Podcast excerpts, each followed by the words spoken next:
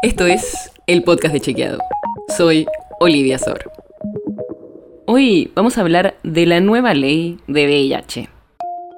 Porque hace unos días el Congreso aprobó una nueva ley que busca dar una respuesta integral al VIH, a infecciones de transmisión sexual, hepatitis virales y tuberculosis, que va a actualizar la ley nacional del SIDA que estaba vigente en el país desde 1990. Este proyecto de ley fue armado por más de 200 organizaciones y redes de la sociedad civil junto con el Ministerio de Salud de la Nación y sociedades científicas. Para que tengas una idea, se estima que hoy en la Argentina hay 140.000 personas con VIH, aunque casi un 20% de ellas no lo sabe, según los últimos datos del Ministerio de Salud. Y es muy importante este tema porque aún hoy, que la información disponible sobre el tema es mucho mayor que hace unos años, se siguen produciendo alrededor de 4.500 nuevos casos de VIH por año, y según estimaciones de organizaciones sociales, se producen cerca de 5.000 muertes por año, sobre todo en personas que viven en situaciones de extrema vulnerabilidad. Pero la nueva ley, que es una lucha de las organizaciones sociales desde hace muchos años, es importante por varias cosas. Primero, porque la ley de 1990 ya estaba quedando vieja.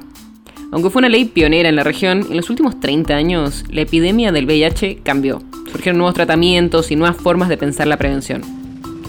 En ese sentido, la ley actual busca cambiar un poco el enfoque biologicista que tenía la ley de 1990 a un enfoque más social. Segundo, porque la nueva ley no solo habla del VIH, sino que busca dar respuesta a las enfermedades transmisibles más comunes. Tercero, porque establece el acceso universal y gratuito al tratamiento. La ley de 1990 ya garantizaba el acceso gratuito al tratamiento, pero ahora también se incluyen medicamentos, vacunas, procedimientos y productos médicos para la prevención, el diagnóstico, el tratamiento y la cura de estas enfermedades. El cuarto punto es que la nueva ley favorece el acceso al empleo. Esto lo decimos porque prohíbe la realización de la prueba diagnóstica de VIH, hepatitis virales y otras infecciones de transmisión sexual en los exámenes preocupacionales y también durante el transcurso de la relación laboral. Solo hay excepciones para las profesiones de riesgo que necesitan esa constatación por posibles accidentes de trabajo o enfermedades profesionales. Y el quinto y último punto clave de esta nueva ley es que busca disuadir y erradicar el estigma y la discriminación. Muchas de las personas con VIH en el país dicen haber sufrido algún tipo de discriminación. Y algunos estudios muestran que las personas más afectadas son las mujeres de pueblos originarios, las mujeres migrantes y las mujeres trans. La nota sobre la que se basa este episodio fue escrita por Florencia Ballarino.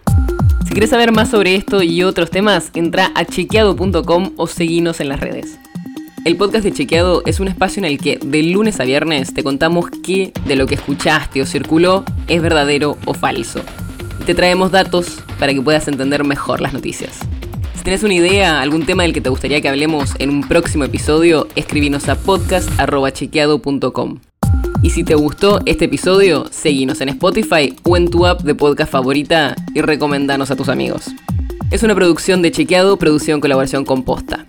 La producción está a cargo de Martín Slipsuk y Sebastián Chávez, y la edición es de Nacho Guarteche. Yo soy Olivia Sor. Hasta mañana.